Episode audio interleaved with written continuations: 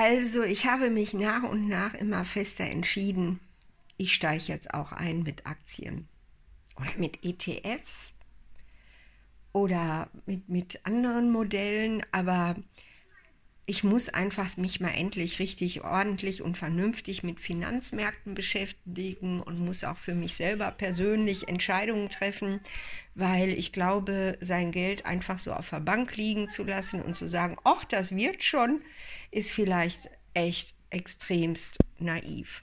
Der Unterschied nämlich, ähm, ob das Geld auf der Bank liegt oder ob das Geld in Aktien investiert ist, ist, die Aktien gehören der Bank nicht. Sollte also irgendwann, vielleicht ja schon im Herbst oder Winter, der Tag kommen, wo wir zum Geldautomaten gehen und sowas ähnliches erleben wie die Griechen damals, ne? dann ist nämlich, kommt einfach nichts mehr raus äh, dann ähm, sind Aktien eine gute Alternative, weil sie bleiben. Sie gehören nicht den Banken, sie bleiben in unserem Besitz. Die Banken übernehmen nur die Verwaltung.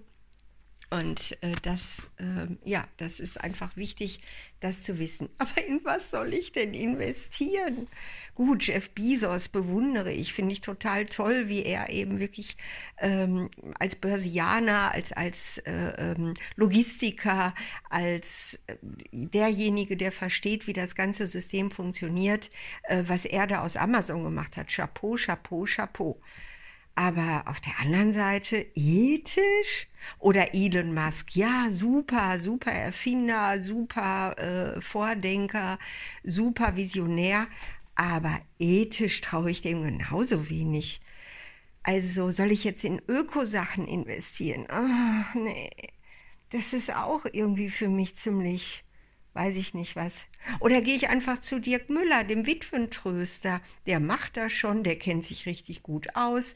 Äh, da trete ich einfach ein, bringe mein Geld in seinen Fonds, vielleicht die Hälfte von dem, was ich habe, und sage, Dirk, du machst das schon und vertraue ihm, dass er sich darum kümmert, dass es auf jeden Fall gesichert bleibt und nicht plötzlich verschwunden ist. Ich weiß es nicht.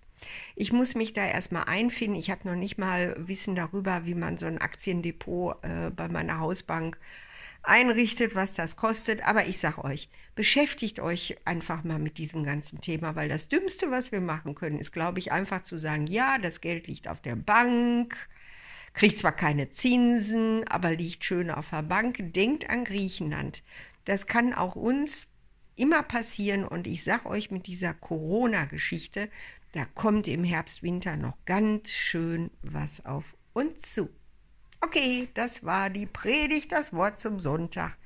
Und tschüss.